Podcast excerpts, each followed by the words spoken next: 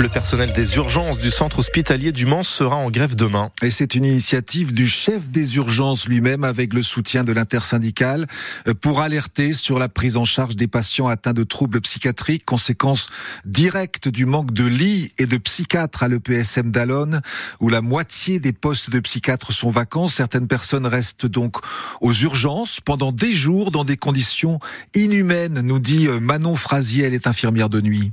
Par exemple, on a une patiente qui est partie en psychiatrie hier à l'EPSM et qui attendait depuis deux semaines et quatre jours dans une salle d'attente où les patients sont séparés par des paravents, sans douche ni toilette. Il y en a qui sont contentionnés des jours et des jours alors que c'est pas euh, forcément approprié, pas non plus humain de faire ça. Vulgairement, on fait du gardiennage en fait. Malheureusement, ça engorge les urgences et c'est très compliqué de prendre en charge les patients euh, somatiques entre guillemets euh, de manière efficace. Donc nos revendications en fait, c'est que ces patients puissent partir à l'EPSM rapidement, où ils seront soignés par des gens compétents et surtout qu'ils soient pris en charge dans des conditions euh, humaines en fait. C'est vrai qu'habituellement nos grèves c'est plutôt paramédical ou médical, sauf que là il n'y a pas de cloisonnement en fait. Tout le monde demande qu'il y ait quelque chose qui soit fait pour cette filière, qui emporte toutes les autres filières des urgences avec elle. Un témoignage à lire sur francebleu.fr. Précision importante, la grève n'aura pas d'impact sur la prise en charge aux urgences qui reste ouverte 24 heures sur 24.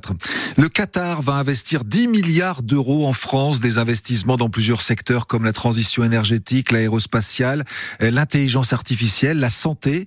10 milliards dans les six prochaines années. L'annonce a été faite hier soir à l'Elysée. Pour l'occasion, euh, l'émir était convié à un dîner avec des invités tels que Nicolas Sarkozy ou Kylian Mbappé. Emmanuel Macron, lui, n'a pas fait l'unanimité hier, lui qui disait ne pas exclure une intervention de troupes occidentales en Ukraine contre la Russie. Plusieurs pays de l'OTAN ont fait savoir qu'ils n'étaient pas d'accord. L'Allemagne, l'Italie, la Grande-Bretagne, l'Espagne et même les États-Unis. Le chef de l'État promet un débat sur cette question suivi d'un vote au Parlement. François Fillon devant la Cour de cassation ce mercredi après sa condamnation en appel. C'est son dernier recours dans l'affaire du Penelope Gate. L'ancien Premier ministre sartois nie toujours les accusations d'emploi fictif de son épouse. L'audience est prévue à 10 heures ce matin.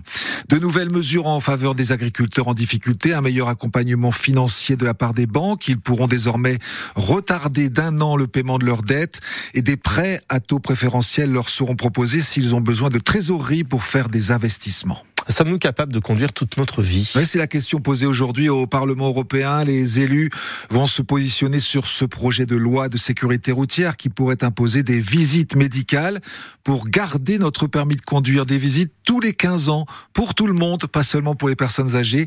Ce qui veut dire que le permis à vie, ce serait fini.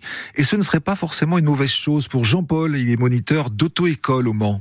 Alors la fin du permis à vie, pour moi, c'est quand même une, une, bonne chose parce que je pense qu'il est important de pouvoir euh, euh, contrôler l'état physique d'un conducteur euh, au cours de sa vie, au cours de son évolution.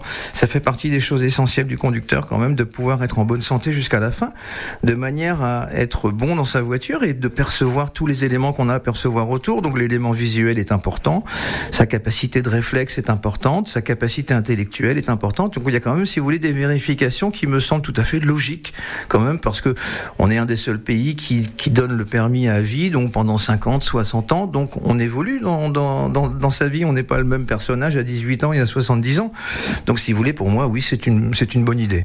Plus de 20 000 morts sur les routes en Europe en 2022. La Commission veut diviser ce nombre par deux d'ici 2030 et atteindre la mortalité zéro en 2050. Et vous, qu'en pensez-vous? On vous pose la question ce matin.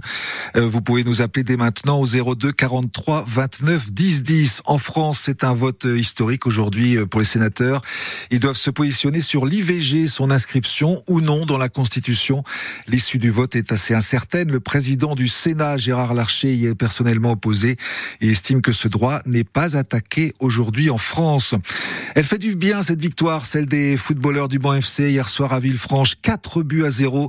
Les Manceaux quittent la zone de relégation et remontent à la dixième place du classement de national avant de recevoir le Gaulle FC samedi au stade Marie-Marvin. Les Lyonnais, eux, sont qualifiés pour le dernier carré de la Coupe de France.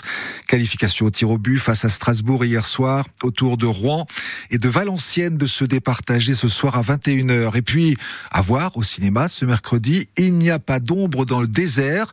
Le film qui avait été tourné au tribunal du Mans avec Valérie Bruni-Tedeschi il y a deux ans. Il raconte des, des retrouvailles entre un homme et une femme pendant le procès d'un ancien nazi. C'est aujourd'hui que sort également le deuxième volet de Dune, le film de science-fiction après trois ans d'attente pour de très nombreux fans. Le premier volet avait déjà attiré plus de 3 millions de spectateurs en France. Et vous irez le voir, n'est-ce pas, Grégory ah, J'ai pas vu le premier. Donc ah, vous n'avez pas vu le premier Par contre, alors si je peux me permettre, je suis allé voir hier après-midi le film avec Anthony Hopkins, Une vie,